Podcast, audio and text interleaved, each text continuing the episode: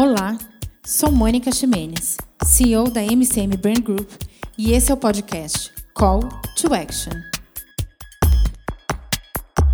Em tempos desafiadores, pandêmicos, abrimos um novo espaço de diálogo para você que quer dançar essa nova música, do incerto, do novo, com novos ritmos e com novas perspectivas. Informar, conhecer e trocar nunca foi tão necessário. Viver nunca foi tão importante. Nossa série de podcasts não é sequencial, então escolha o tema que faz sentido para você, ouça e compartilhe. Bem-vindos ao nosso podcast. Olá! Boa tarde! Tudo bem, gente? Voltamos para mais uma live MCM Call to Action. É, a gente tem uma programação longa com vários convidados super importantes, com muito assunto legal para contar para a gente, para a gente falar sobre empreendedorismo, sobre propósito. É possível ter propósito no meio de uma pandemia? Onde é que fica o propósito? Onde é que a gente coloca ele no meio da pandemia? E hoje a gente vai falar sobre como sobreviver, como é que a gente faz o negócio sobreviver em meio à crise. E daí a gente pergunta: o que, que eu estou fazendo para o meu negócio sobreviver no meio da crise? A gente conta uma jornada de empreendedorismo é, e eu hoje tenho o prazer enorme de contar com duas amigas que o mundo corporativo me trouxe. Que daí a gente se conheceu nesse mundo de mentorias e nos tornamos amigas. Então eu tenho o privilégio de chamar Caroline Guinarri e Jun Ramalho de amigas e hoje a gente vai bater um papo de como é que a gente está fazendo os nossos negócios sobreviverem em meio à pandemia, em meio à crise. A gente já participou de vários programas de inclusão juntas. Como é que a gente cria empatia para esse público novo? Como é que a gente aborda de modo prático as coisas para que elas continuem acontecendo? Que resultados vocês têm conseguido? Que o que, que, mudou na vida de vocês a partir das mentorias. A gente tem vários assuntos para a gente poder falar hoje. E eu estou bem feliz de poder ter vocês aqui. Então, primeira coisa é super obrigada pelo tempo de vocês, porque eu tenho certeza que vai ser super útil para um monte de outros empreendedores que vão nos ouvir. Bem-vindas. Obrigada, Carol. Obrigada, Ju. Então, eu queria começar, que vocês começassem se apresentando. É, acho que a gente vai uma por uma. A gente obrigou a Ju a falar com a gente, Carol. A gente conseguiu tirar a para ela falar a Ju é aquela pessoa do backstage, sabe? Do back office. Então, que não está acostumada a falar na câmera, ela vai falar. Então, a gente começa. Carol, se apresenta, depois a Ju se apresenta e daí a gente continua. Legal, Mônica. Eu que agradeço o convite, obrigada por contar aqui a nossa história. Eu sou uma mulher branca, de cabelo castanho, cabelo, olhos castanhos, meu cabelo é liso, é, eu tenho é, Estou vestida com uma blusa cinza, usando dois colarzinhos, estou na minha casa, então atrás de mim tem os armários que eu vim para o quarto aqui para fazer essa live com vocês. Eu sou sócia fundadora da Talento Incluir, uma consultoria que faz, é, trabalha com diversidade e inclusão, e a gente trabalha com a empregabilidade de profissionais com deficiência. Então, nós existimos há 12 anos e eu sou uma pessoa com deficiência, eu uso cadeira de rodas, e o trabalho foi muito importante na minha vida, na superação desse desafio que eu vivo de ter deficiência. É, e encontrei é, com a Talento Incluir uma forma de me entender enquanto pessoa com deficiência nessa sociedade. Acho que um pouquinho para começar, né? Muito bom, muito bom.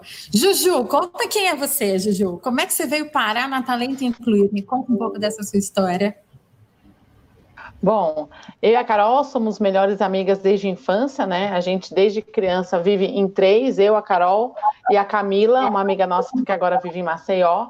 Mas aí seguimos caminhos distintos por aí, mas a vontade de empreender uniu a Carol e eu em algum momento da vida de novo, né? A gente sempre teve junto e ela fazendo educação física, eu fazendo engenharia e anos depois de formadas, quando ela já tinha um acidente, ela viu uma oportunidade de mercado para a inclusão de pessoas com deficiência.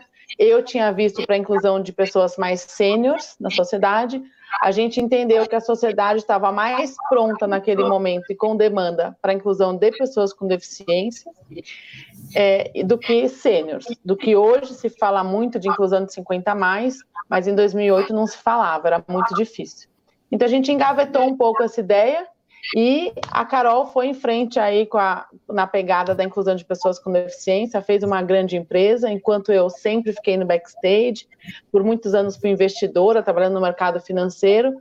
E desde 2007 estou aí no dia a dia com ela, presencial ou remotamente mas sempre fazendo a parte de backstage, né? Eu fico, passo meu, meus dias no Excel, na parte financeira, com o time, em ferramentas novas para a gente trazer para cá, para a inclusão, e ela fica à frente do negócio. Então, ela é a cara do negócio e eu fico atrás das cortinas. Só você mesmo para me fazer estar tá aqui na frente da câmera. Então, ajudando aí. É, só para você. É, eu tenho cabelos longos, morena, tô com uma blusa aqui de gola alta, atrás de mim tem alguns livros bem antigos, porque eu tô na casa da família aqui no interior. Que delícia. É, e tô de batom só para vocês. Hum, que lindo. Que linda. Bom, eu sou a Mônica, tenho cabelo médio, tô com uma blusa de brilhos, porque hoje as convidadas eram muito importantes, então eu quis colocar uma blusa de brilhos para poder entrevistar Carolina e Juliana, porque não é todo dia que a gente consegue ter talento, incluir talento sênior falando com a gente. É, e eu estou muito feliz. Eu sou CEO da MCM, sou mãe do Léo, sou casada com o Gair. É, cuido aqui das empresas, da parte de comunicação. Agora eu estou muito à frente do negócio, antes eu não estava, mas agora estou muito à frente do negócio nesse tempo de pandemia. Eu tive que chamar de volta, então eu era muito a RP da empresa, mas eu não precisava colocar muito mais a mão na massa, e agora estou tendo que colocar bastante a mão na massa. É, e eu começo perguntando para vocês o que, que aconteceu no primeiro dia, como é que vocês entenderam o Covid, como é que ele chegou na vida de vocês? Conta para mim, vou perguntar primeiro para a Ju, afinal de contas, não é todo dia que ela fala, então me conta, Ju, do lado de cá, como empresária, quando você entendeu que chegou uma pandemia, o que, que é, o que, que vai acontecer com o nosso negócio agora, o que, que aconteceu contigo? Olha, sinceramente, eu acho que a gente agiu no começo com mais desespero do que o necessário, quer dizer, a gente não via o que sabia, eu ficava tentando acompanhar, eu tenho muita família fora, lá já tinha chegado, a perspectiva era muito ruim, então a gente, aquela primeira semana, quando a gente sabia que ia ter que fechar os escritórios nos próximos dias, a gente tomou muita ação. E a gente tem mentorias, né? Você sabe que a gente participa de várias, é, aquilo que a gente não teve coragem de implantar, às vezes, em anos de mentoria, de melhorias, de processo, de revisão de time, etc., a gente fez muito rápido, porque, de certa forma, a gente sabia o que tinha que fazer, a gente ficava protelando, a gente viu um momento que a gente não tinha luz no fim do túnel, tomamos muita decisão muito rápido, foi muito estressante, é, e hoje a gente tem um momento de calmaria, de enxergar com muito mais serenidade o que está vindo, de reempolgar perante as, as coisas que estão acontecendo, né? Agora, pequenas vitórias para nós, são muitas vitórias, coisas que a gente não fazia antigamente de comemorar. Mas o começo foi muito desesperador. É, a gente não sabia o que vinha. E depois a gente foi se assentando e tomando as decisões com um pouco mais de serenidade faltou isso, mas acho que somos seres humanos e fomos igual a, né, a todos, vendo o jornal. E como é que lidar com o time, Carol? Conta para mim, assim, porque a gente entrou em desespero, sim, eu também confesso. Os meus primeiros dias, eu já contei isso, inclusive me perguntaram isso numa entrevista para a Folha de São Paulo. É, os primeiros quatro dias eu só chorava, porque eu falei, eu 80%, 90% do meu negócio é de eventos presenciais, e os eventos presenciais foram todos, no começo, adiados e depois cancelados, porque a gente entendeu que 2020 não teria mesmo. É, e depois as coisas foram acontecendo. Mas como é que foi com o time? Como é que foi a reação de vocês e como é que o time reagiu com vocês no momento da pandemia? Teve muita crise, as pessoas também entraram em desespero ou não, ficaram aguardando vocês? Como é que foi lidar com as pessoas?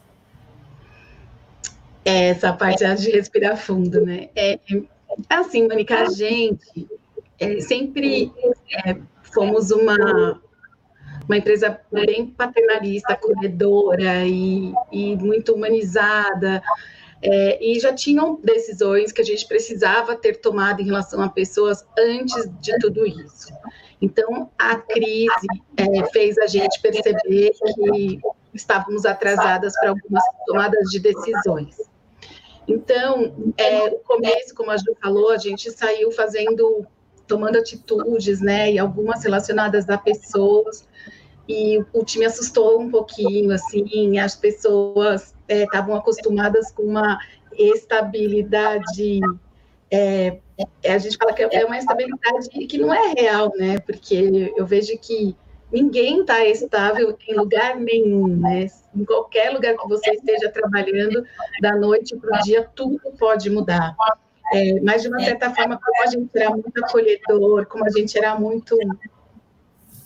Esse lance de, de, de confiarem muito, que a Talento segurava, que tudo estava né, no nosso controle, isso era muito presente no nosso time. E a gente se mostrou frágil nesse momento. E isso eu acho que foi um grande susto, assim. É, e que também é, nós somos muito cobradas, porque, ah, mas vocês são de diversidade, vocês são do ser humano, como é que vocês não estão conseguindo? E a gente naquele desespero, assim, de, putz, é, não consigo mais dar aquela segurança que eu queria dar para todo mundo, foi muito difícil, assim, a gente... Mas hoje eu vejo tudo muito mais conectado, sabe? A gente passou por desafios juntos, fomos muito transparentes em tudo que a gente estava sentindo, pensando se de hoje para amanhã a gente mudasse de ideia, a gente mudava de ideia e comunicava todo mundo. Fomos muito criticadas por isso, mas hoje reconhecidas e, e eu acho que tudo valeu a pena. A gente costuma dizer que nós amadurecemos em dois meses, acho que 20 anos enquanto gestoras de, de time, sabe?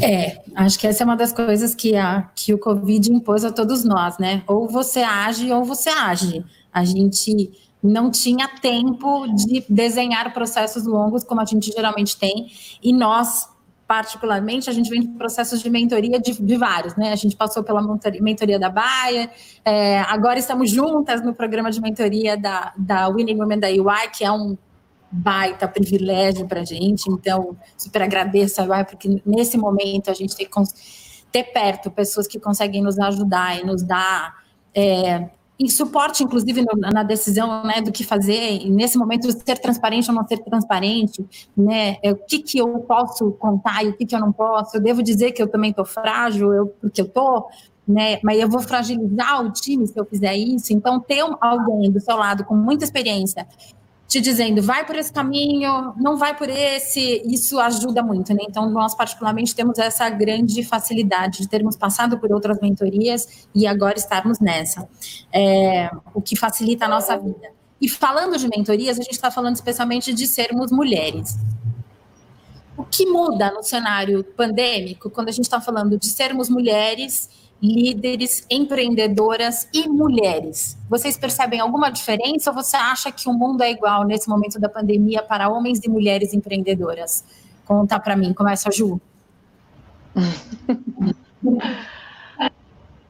É, olha, não, não sendo só de gênero, mas teve até a Carol começou a, a, fazer até um pronunciamento de no home office somos todas iguais, né? Porque o home office permite que todos estejam atrás de uma câmera e a pessoa hoje não sabe mais com quem ela tá, de quem ela está contratando, como está sendo feito o serviço, ela tem que ver muito mais o resultado do que a pessoa que está por trás.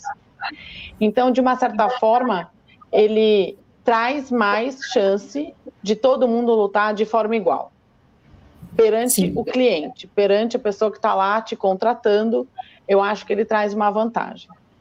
Por outro lado, a casa agora vira um ambiente que é escritório e casa e tudo junto e misturado, né? E escola também. Então a casa é escritório, é escola, etc. E aí eu acho que exige de todo mundo um protagonismo maior. Por que, que eu vou dizer isso? É, porque a gente tem visto muitas, muitos artigos de mulheres que estão se sentindo ainda mais desprivilegiadas porque agora sobrou tudo é, sobrou muito mais no colo delas. Por outro lado, esse é um momento que eu tive que ter, eu acho que a Carol teve que ter, todo mundo teve que ter um pouco mais de protagonismo na relação pai mãe, marido e mulher. Não teve como evitar conversas mais adultas, mais profundas, do tipo: como vamos dividir essa bucha? Essa bucha é escola, essa bucha é a louça, essa bucha é lavar roupa, essa, essa bucha toda que temos, e que antes a gente podia, de certa forma, delegar, ou que ficava tão claro que quem chegava antes cuidava do jantar, ou agora não tem mais o chegar antes, estamos todos aqui. Então, a relação teve que ficar madura, o que significa de todo mundo conversas mais duras, mas esse é o momento, essa pandemia, ela traz muito esclarecimento, eu acho que para todo mundo nesse sentido, em termos de relação. As relações têm que ficar mais claras, elas ou têm que acabar ou elas têm que se ajeitar. E, e por isso eu acho que é um momento de protagonismo para a mulher e que ela pode aproveitar para ocupar muitos espaços.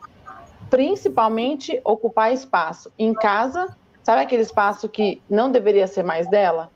É tá uhum. na hora da gente combinar esse espaço. Então, é, eu que sou uma pessoa otimista por natureza, mas entendo que nada vem fácil, nada vem do céu. Acho que é um momento que nos põe à prova muito, mas com mais chance de dar certo. Tem mais coisas em jogo hoje, nessa vivência que a gente está tendo, de tanto no home office para o cliente, quanto no home office, escola, casa e trabalho, que nos dá a chance de, de ganhar aquele espaço que a gente estava precisando ganhar. Esse é, é o meu ponto de vista. Otimista, mas sabendo que dá muito trabalho. Mas é a hora. Sim. E como empreendedora, Carol, você acha que o mercado é igual é, para os homens e para as mulheres no momento da pandemia, no momento do isolamento? A gente tem mais oportunidade, menos oportunidade? Como é que a gente é visto como empreendedora no momento como esse? Você tem algum parecer sobre isso? É, assim, eu vejo assim que eu, eu, costumo correlacionar a minha diferença de ser mulher com a minha diferença de ter deficiência, porque eu nunca senti, é, eu, Carol, tá bem, bem, depoimento muito meu. Eu nunca senti é, que eu fui inibida ou que algo não foi favorável para mim por ser mulher. É, e da mesma forma, é, por ter deficiência. E por quê? Porque essas características nunca foram para mim algo inibidor. Então começou em mim a crença, né? Então tipo, desculpa, eu acredito muito no meu potencial. E aí o que acontece com pessoas com deficiência, Mônica? As pessoas não esperam muito, porque o rótulo é muito grande de incapacidade. Então, um pouquinho que eu mostro, que eu penso, já surpreende positivamente pessoas que têm umas crenças limitantes muito fortes. É, e da mesma forma eu percebo como mulher. Então, eu vou dar um exemplo de o que aconteceu comigo uma vez para você entender, né, para passar de forma também para quem está ouvindo a gente, a forma prática do que eu estou querendo dizer. Um dia eu estava no aeroporto, na época que a gente ainda voava, se relacionava, faz uns cinco anos é. isso. E a, ficou sem teto, era uma cidade pequena lá do Rio Grande do Sul, e aí, putz, não tem voo, a, a solução era a gente pegar o ônibus da companhia e ir até Porto Alegre para pegar outro voo. Eu não podia não chegar em São Paulo de jeito nenhum naquele dia. No dia seguinte tinha um evento super importante que eu tinha que estar em São Paulo.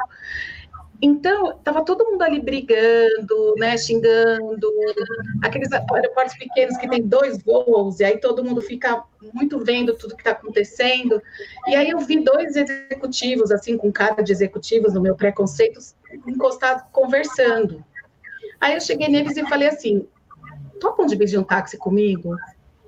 Porque o ônibus da companhia ia demorar umas duas horas para chegar e corríamos o risco de chegar em Porto Alegre e perdermos o voo. Aí eu combinei com a menina da companhia aérea, né? Falei, cara, se eu chegar lá, vocês me põem voo? Põe. Beleza, então eu peguei os dois, me dividi o valor do, do táxi, chegamos lá em Porto Alegre, muito antes do ônibus, e enfim, consegui chegar. Mas no caminho, um deles falou assim: Nossa, veja só, né? Você é uma mulher com deficiência e teve ideia melhor do que a gente. Eu ouvi aquilo, foi a primeira vez que eu percebi, sabe? Porque foi tão claro o comentário dele. Eu falei, o que, que você esperava? É claro que eu vou ter ideias geniais. Eu sou mulher, eu só podia ter ideias geniais.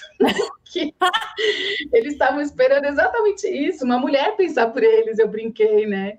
Enfim, então eu, eu vejo assim que é, se a gente não se diminui, não acredita nisso, a gente passa por cima. Eu, eu, eu, tenho certeza que já me diminuíram por isso, pelas essas duas características em vários momentos.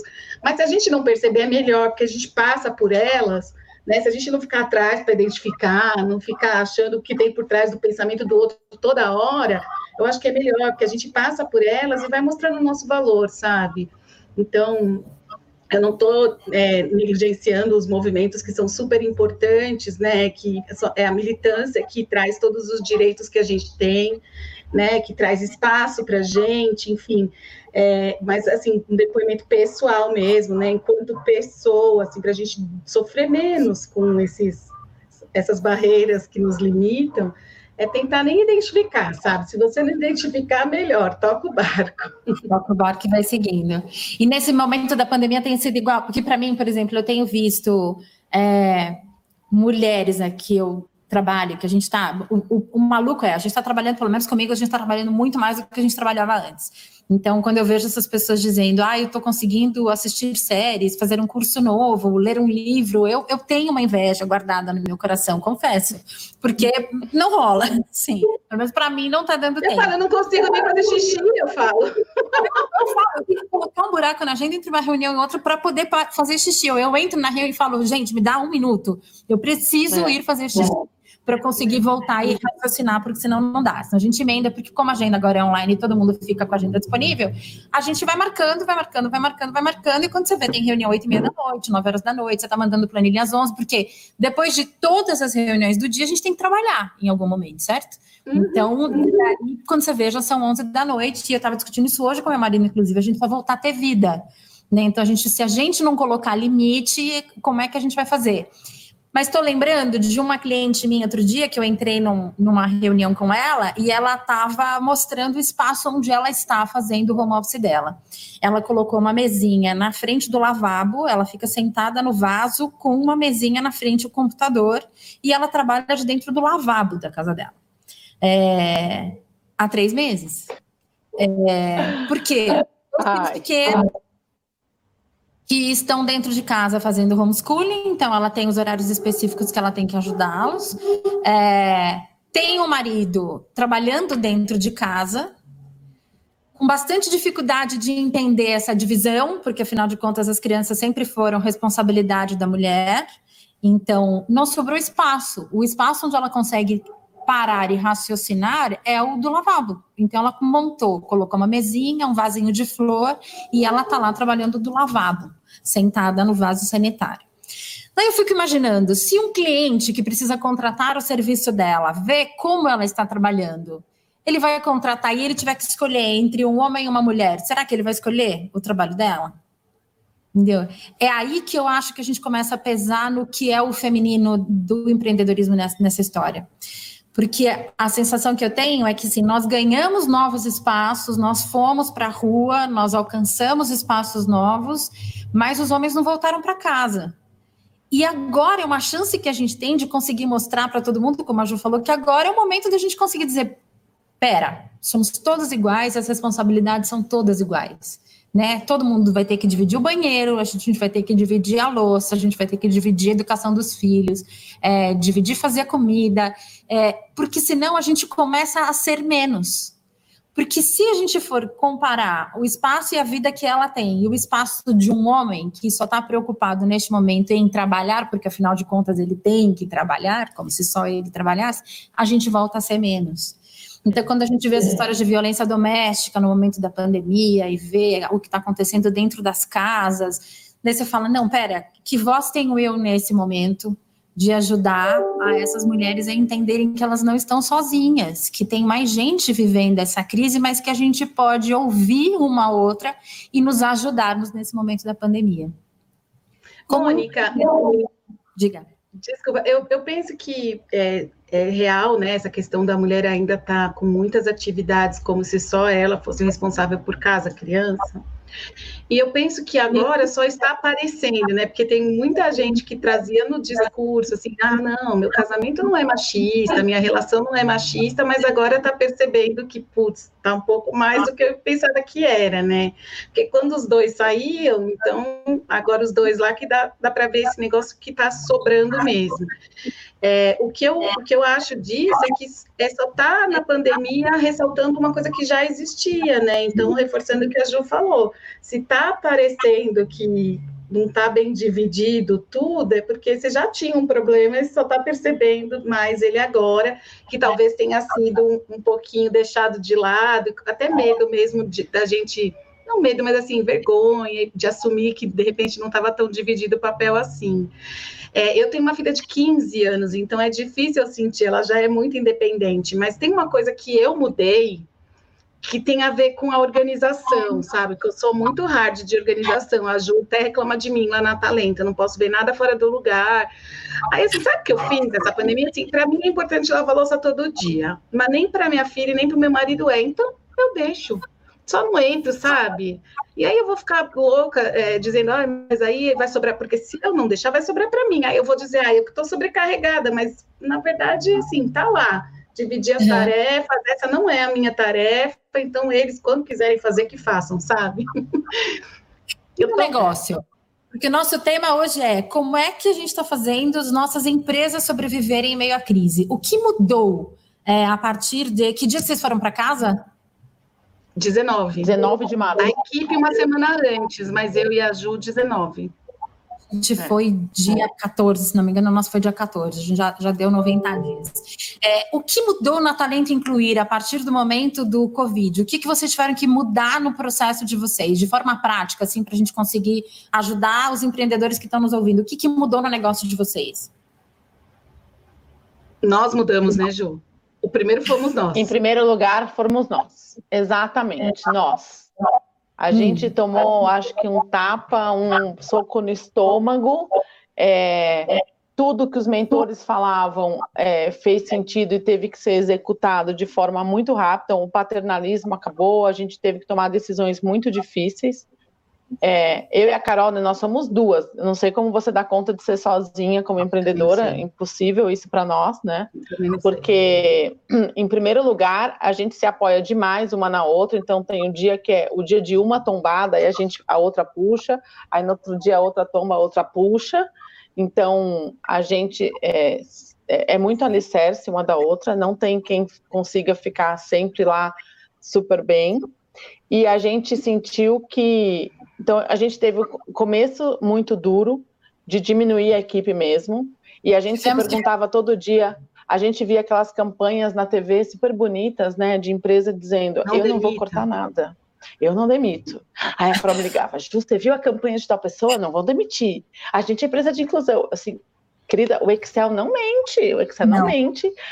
Cadê a, né? E, e, aí temos conta no banco, então é, eu, como sempre, assim, a gente diz, eu entendi mais pontos de pessoas também, apesar de duros, mas a Carol me traz no ponto de pessoa, eu trago para ela a planilha de Excel, o extrato do banco, e, e a gente vai se ajudando. Então, é, a gente se apoiou e bateu hard para gente, mas a hora que a gente entrou entendeu que era é, home office, colocou a equipe, a equipe que ficou.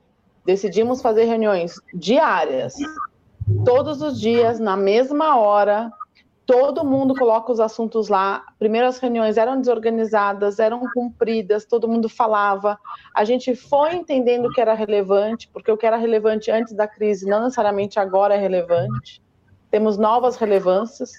O que Inclusive, era picuinha, não dá tempo de picuinha. Uhum. Não, picuinha não tem mais. Também descobri que não tenho mais que discutir qual é a marca do café que vai na empresa, se está faltando papel, se não está, enfim. Quantas coisas não quero nunca mais voltar a discutir, eu acho, uhum. porque ficaram para trás, agora a gente só discute trabalho mesmo, então está mais relevante. E olhando hoje, 90 dias depois, né, é uma coisa que eu falei para o time essa semana, falei semana passada, é como se todo mundo tivesse crescido muito, porque na parte digital que a gente sempre atrasou, porque a gente é uma empresa de inclusão, de olhar no olho e tal, e com processos arcaicos. Todo mundo não tem mais aquele negócio de, putz, mas eu adoro essa ferramenta. Não, fomos obrigados a testar várias ferramentas, fomos obrigados a nos adequar às, treina, às ferramentas dos clientes para treinamento digital. É, um tem, tem, cada vez que você vai fazer reunião, o cliente escolhe uma ferramenta, então você começa no Skype, depois você passa para o Teams, depois você faz a nossa no Hangout, estou aqui com outra com você. E aí aquele negócio de aprender a desaprender, que era tão bonito que a gente lia nos artigos, Eu falei para a equipe: todos vocês estão fazendo, todos uhum. vocês. A pessoa que era viciada no papel em imprimir e nunca foi a favor de home office, agora me falou: adorei o drive, agora eu sei trabalhar, não quero voltar para o escritório, eu estou super feliz, eu não quero mais pegar metrô. Então, é, e aí eu falei, isso vai ficar para sempre. Daqui a dois meses a gente troca todas as ferramentas de novo e vocês não vão perceber, porque vocês aprenderam a aprender novas ferramentas. Aprendemos todos. E isso fica. A ferramenta Sim. não fica. Todo mundo troca de celular e não reclama, né? Uhum. E então essa pegada que a gente sempre quis construir, mas antes dependia do discurso, da cultura, era lento, a gente construiu sem nem saber como, na verdade junto, assim, junto, vai, vai aflorando. É, então, a equipe ficou restrita, mas ficou coesa. Eu acho que hoje entrega muito mais. Podemos não estar com uma receita maravilhosa, porque os tempos são difíceis, mas estamos é, mais preparados para quando os clientes voltarem, a gente voar muito mais junto com eles. Então, assim, mas a, agora a história parece bonita mas não é. A gente e, e eu já falei uma vez, né, para você, Mônica, que eu estava cansada de fazer parte de grupo de empreendedor que tinha capa de super-herói, que todo uhum. mundo consegue fazer do limão uma limonada. Não, uhum. gente, uma limonada tá durando, tá demorando muito para fazer. Tá, tá, tendo que ter muito limão para fazer uma limonadinha. Então, é, e aí, o que a gente vê também é que às vezes eu e a Carol a gente desanimava, aí vinha a equipe que estava com gás anima a gente. Às vezes é a gente animando a equipe. Então é um processo de retroalimentação assim que funciona muito bem e mesmo no digital.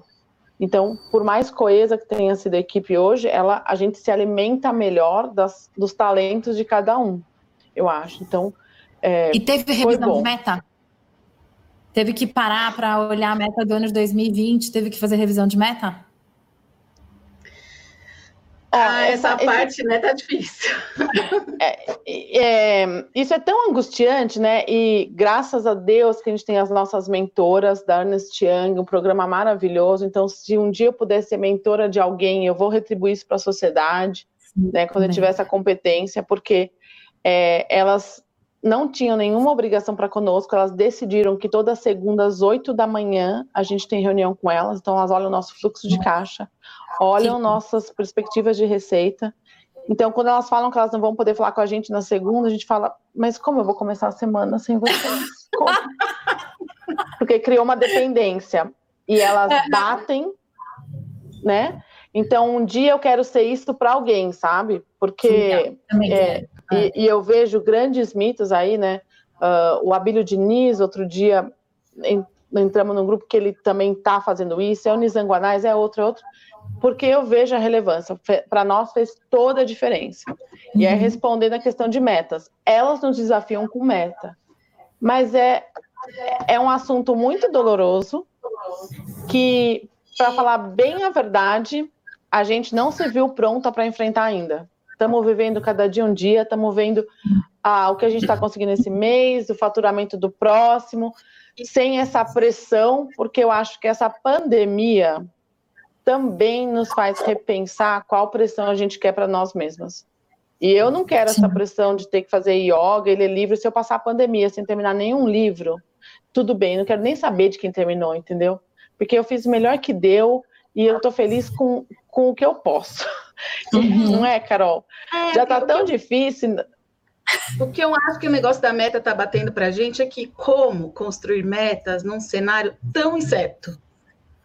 Sim. A gente não tem mais previsão, assim, tá muito difícil, assim, a gente tem áreas que acham que, que, o, que, o, que o mercado está aquecido, que tem uma galera pedindo proposta para a gente, aí daqui a pouco dessa galera que pediu nem 10% reverteu em negócio, então, assim, tá muito incerto, tá muito difícil, então, acho que a, a, grande dica, assim, que eu acho que era o que a gente já queria ter virado chave antes, não tínhamos conseguido, e a, a pandemia nos trouxe uma oportunidade, é de fazer de todo mundo é, o ganhar junto. Então, na Talento, a gente tinha garantia de valores de, de, salários mensais e hoje todo mundo ganha junto. Então, está todo mundo no variável, então todo mundo dá o mesmo gás.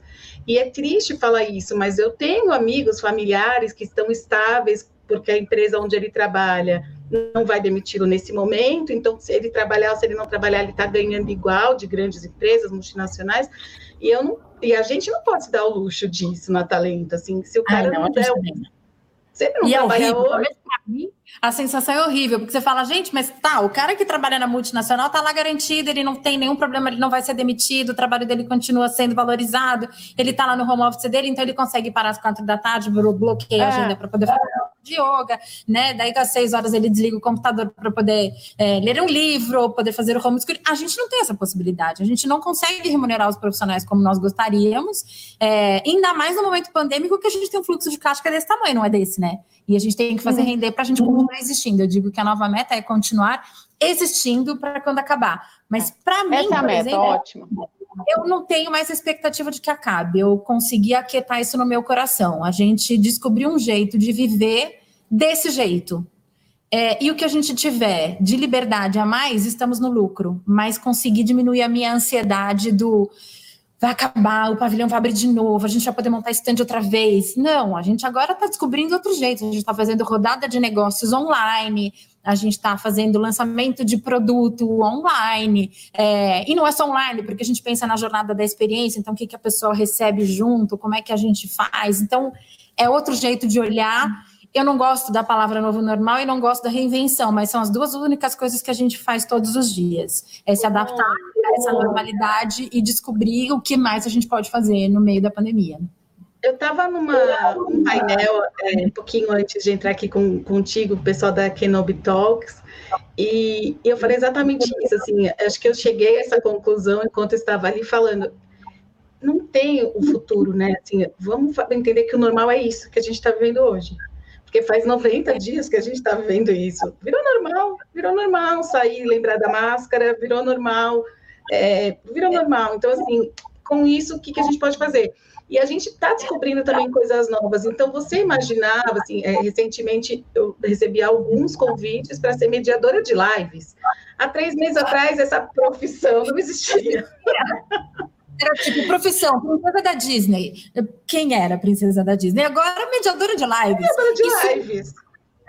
Porque senão vira uma zona. Quando tem um monte de gente ao mesmo tempo, até na de família, quando a gente coloca todo mundo na ferramenta, a família inteira, se alguém não organiza, já vira uma bagunça, ainda mais nas lives, né? Falar em mediadora de lives, nós somos We Connect International, lá como empreendedoras certificadas de mulheres, e somos do Conselho do Integrare. Então, tem um monte de gente aqui do Integrare que está assistindo a gente e que está ouvindo para poder dizer, bom, e aí, que, que, que, vocês podem me dizer de novo? Daí tem aqui o Toninho, que é o presidente do Conselho Integrare, fazendo uma pergunta para a gente. Como vocês veem hoje o posicionamento e ações dos empresários quanto ao processo de inclusão e diversidade? Em momentos de pandemia, dá para falar de processo de inclusão e diversidade? Que resposta vocês têm para isso? A gente pode falar um pouquinho do que tem aparecido, inclusive, em pesquisas, né? É, hoje mesmo eu recebi um resultado aí de um estudo da McKinsey que estava programado para sair em março, eu ainda não tive tempo de ler inteiro, mas lendo a introdução já tem ali é, um histórico deles, é, um, um, uma realidade deles contando que nesse momento que o primeiro que o título é o quanto que cultura de diversidade e inclusão é benéfica para esse momento, né, de Covid, de pandemia. Mas também na introdução dizendo que algumas empresas retrocederam ou é, pararam 100% de investir em cultura. Então, dá um pouco de incerteza, né? Porque, ao mesmo tempo que está todo mundo dizendo que investir em pessoas é fundamental, e, e diversidade faz parte disso, os números estão mostrando que eles estão retrocedendo. Então, é, do que está acontecendo é a todo mundo, né, pelo menos no discurso, reconhecendo diversidade e inclusão, uma cultura forte em diversidade e inclusão como uma super aliada de superar esse momento de mudança. Mas, ao mesmo tempo, o investimento, os nossos negócios mesmo estão sentindo que não estão aí disponíveis e na, a prática está um pouco diferente é, do discurso. Agora, eu acredito que ainda é cedo para a gente é, afirmar que, de fato, não está né, tá reduzido esse, esse investimento. Ainda é cedo para a gente falar disso. é, o que a gente tem percebido é, por exemplo, não podendo mais contratar pessoas com deficiência, porque estão congeladas as vagas, algumas empresas que de fato estão preocupadas com diversidade e inclusão, estão investindo na qualidade dessa empregabilidade.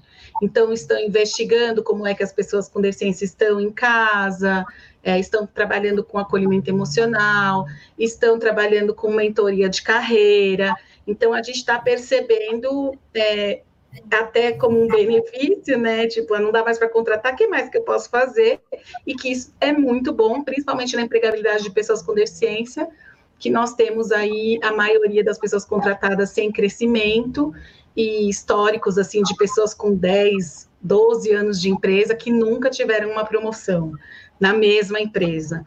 Então, uhum. é, é uma coisa positiva aí que a gente pode continuar né, trabalhando para que as empresas percebam essa necessidade, né? E outra coisa que eu acho que está ajudando é que, como está todo mundo mais em casa e ligados nas informações, no que está acontecendo no mundo, é, esse mês a gente tem um mês de orgulho LGBT, QIA+, e, e, também aconteceu no início do mês a questão do racismo, né, da morte lá do George, no, George Floyd nos Estados Unidos, o que levantou junto com esse momento de orgulho LGBT a questão do racismo, e tem muita gente falando disso, é, e que está, na minha visão, uma, atingindo muito mais a sociedade, sabe? Eu acho que antes, quando sempre aconteceram casos assim, né? Tanto que na morte do George Floyd fizeram uma rua inteira de nomes de negros que morreram em umas situações parecidas, né? De pessoas, é, homens e mulheres negros que morreram em, situações parecidas. Mas esse deu um, uma repercussão muito maior e que não, eu, eu acredito que seja porque estamos todos em casa e com mais tempo, querendo ou não, para ficar antenado em tudo que está acontecendo no mundo. Da mesma forma, é, eu, eu entendo artistas e pessoas que têm seguidores expressivos nas redes sociais, abrindo os seus canais para pessoas trazerem, né, pessoas relevantes dos, das temáticas de diversidade. Então, eu estou vendo um movimento positivo e se a gente continuar nesse momento e praticar o discurso feito, a diversidade tem muito a ganhar com isso. Que legal. Ju, para você que eu já te conheço um pouco, o seu grande sonho sempre foi tirar talento sênior do papel e conseguir fazer ela acontecer. É tempo de empreender? Não. É, se é, é, tempo de pensar novo é, e de dar passos muito consistentes. Então, se para empreender é possível fazer com pouco caixa, ok. Se para empreender precisa de caixa de investimento, é tempo de repensar. Então, é, eu estava há dois dias ouvindo o Abílio Diniz falando que em tempo de empreender, ele acha que é como se fosse num jogo de xadrez, é hora de só mexer os peões. Você não mexe nem o bis nem a rainha, você vai devagarzinho, sentindo assim se a areia vai afundar ou não vai afundar. Então, você dá passos muito consistentes. Então, é, é hora de renovar o seu portfólio, é hora de sobreviver. Muitas vezes, sobreviver significa inovação, mas não uhum. necessariamente significa a hora de você falar: poxa, essa ideia que eu não testei antes é agora que eu vou gastar e vou testar. Então, essa é a uhum. nossa versão e passos pequenos e consistentes. Não é ficar fazendo o mesmo de sempre, não, porque esse ficou naquele velho normal. Uhum. O novo normal exige sim inovação, criatividade, e esse que a gente fala, ah, o empreender internamente. Isso é uma coisa. O outro é você tirar do seu fluxo de caixa, que deve ser resguardado no máximo, e, uhum. e fazer um gasto achando que uma ideia que você não testou antes pode vir agora. Muito cuidado. Eu acho essa é a nossa perspectiva. Então, aquele meu sonho, ele tem espaço no futuro, um futuro que às vezes as, as, todos nós veremos o quanto é importante um profissional sênior, o quanto é importante a experiência nas costas, qual é o valor de ter um profissional desse. Isso, é, para mim, está mais do que provado. E a Talento Sênior nunca foi para levar o profissional sênior para as grandes empresas. Eu até acredito que essas devem contratar os mais jovens, porque elas têm o, o custo. Todo profissional jovem, né, ele demora um pouco mais, ele tem aquela curva de aprendizado.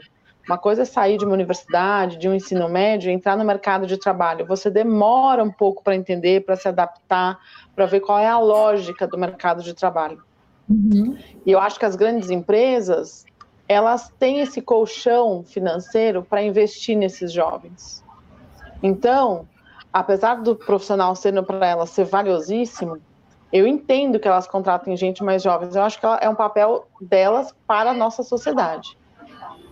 Para as médias empresas e as pequenas, que não têm colchão, que precisam de profissionais que entrem jogando, entrem dando o gol, um profissional sênior, ele tem um valor que a sociedade ainda não percebeu.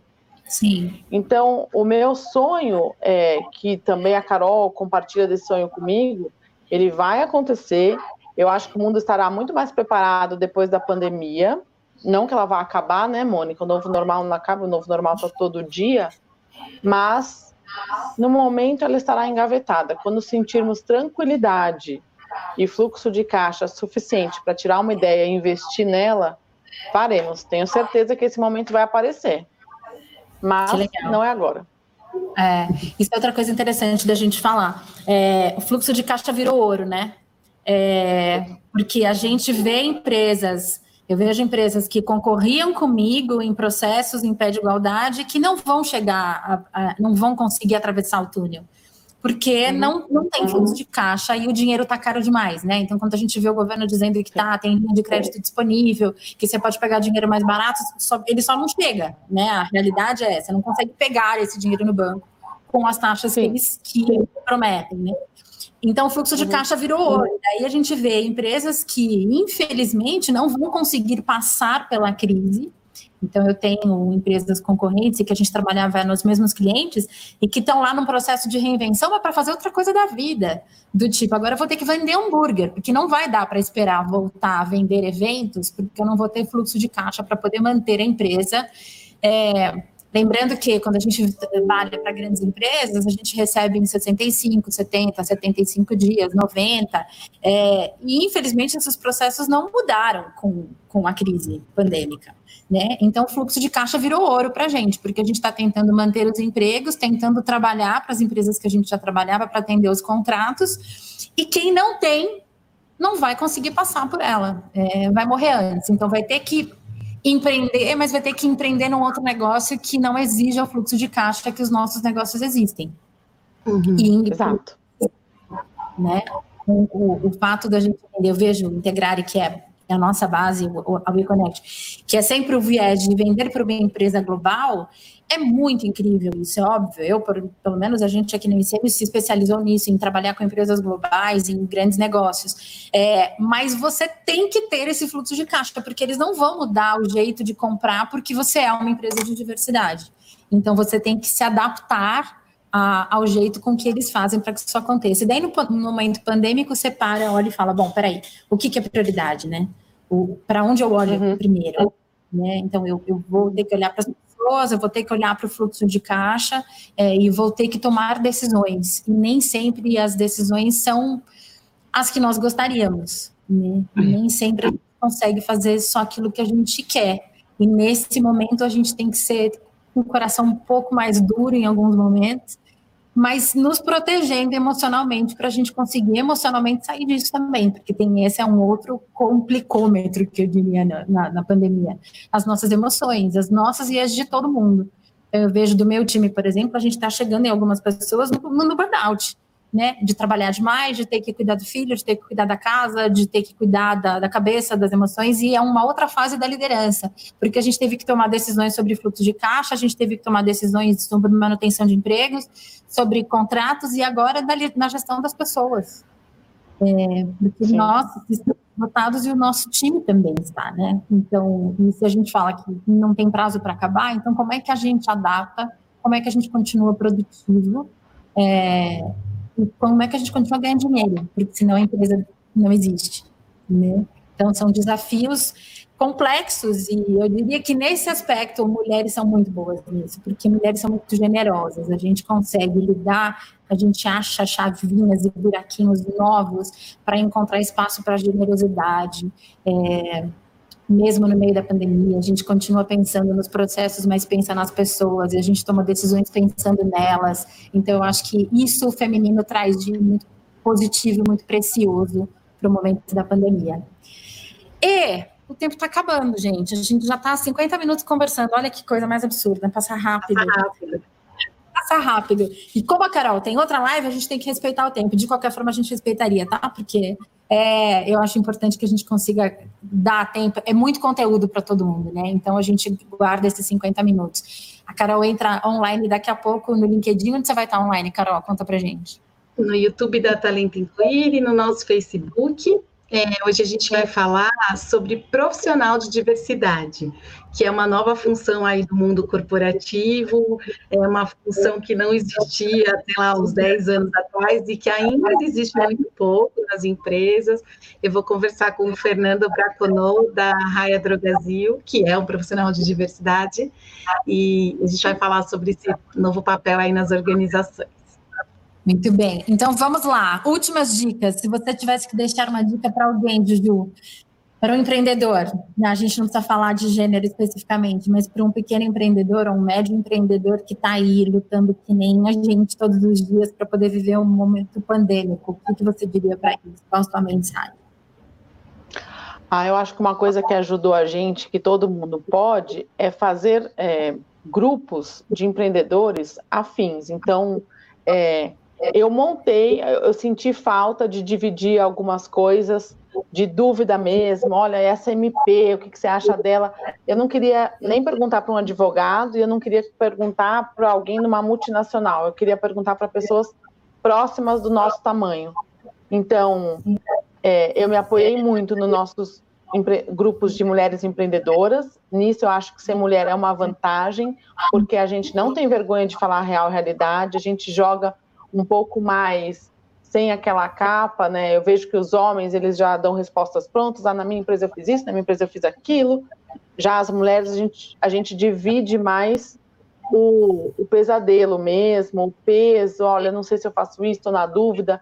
A gente se abre mais e se conforta mais. Então, para mim, grupos de mulheres empreendedoras é, me ajudaram bastante. E ali eu não tenho vergonha de perguntar que às vezes eu tinha, num grupo de mulher, de homens empreendedores bem-sucedidos, eu tinha vergonha da minha pergunta. Num grupo de mulheres, como o nosso grupinho lá da turma, putz, olha, não sei emitir uma nota fiscal com imposto à parte, papá, me ajuda. E sempre tem alguém que entra lá e te ajuda. Sim. E te ensina a fazer aquele detalhe, uma coisa boba, mas que está impactando a minha vida. Sim. Então, essa é uma dica bem relevante. Eu acabei montando até grupos de pessoas que eram afins. Falei, vamos, podemos ter esse grupinho aqui para a gente se ajudar? Não sei se eu, né, se eu ponho uma empresa para alugar, não sei o que, não sei o que, e a gente se ajuda com perguntas bobas, mas que nessas horas, gente, dividir um ombro, eu acho, ajuda muito. Nesses últimos três meses, elas foram fundamentais para a gente tomar decisão aqui. Que lindo, muito bom.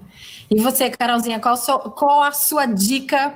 É, achei legal quando eu falei com a Carol, eu falei, Carol, hoje a gente não vai falar especificamente sobre pessoa é, deficiente. Nós vamos falar com a Carol empresária. É, então, dica empresária, claro que a gente não deixa de ser nada do que a gente é, porque a gente carrega todas as coisas e somos todos uma coisa só. Mas qual é a tua dica, antes de você partir para a próxima? Persistência. Eu acho que não só pela nossa história, é, também eu vivo empreendedorismo em casa, meu marido tem restaurante, e é contando a história dele que eu vou, vou falar de persistência. Ele vendia é, almoço só, né, mais, mais esquema de almoço, e do lado de uma grande empresa que tem 4 mil funcionários, então o público dele é a galera presencial. Do dia para a noite, todo mundo foi para casa, cadê? Não tem mais cliente. E na primeira semana ele foi e vendia um almoço por dia no delivery. Aí quem está de fora fica, vende delivery, vende delivery, chama os aplicativos. Só que poucas pessoas sabem que o aplicativo leva uns 30% de um valor de refeição, já não tem muito lucro. Então estava muito para ele. E na insistência, na persistência, é, não vou dizer que já resolveu, mas ele já consegue hoje vender em torno de 50, 60 almoços que pelo menos paga o mínimo que ele tem que pagar. Então, ele está conseguindo resistir até que volte. É, esse, as, as, pessoas andando na rua. Eu acho que naquele volume que tinha nunca mais vai voltar, é, mas é, é, persistir, sabe? Se você acredita no que você faz, se o que você faz como empreendedor de fato tem a ver com o seu propósito, persista.